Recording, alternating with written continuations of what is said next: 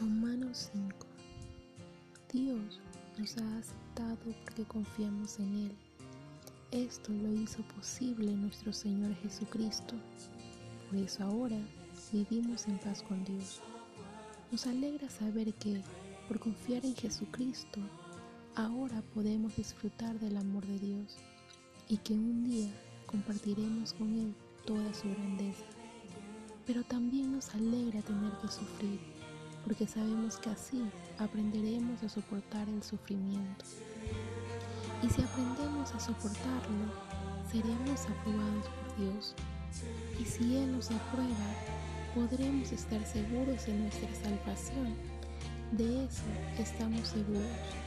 Dios cumplirá su promesa, porque Él nos ha llenado el corazón con su amor por medio del Espíritu Santo que nos ha dado.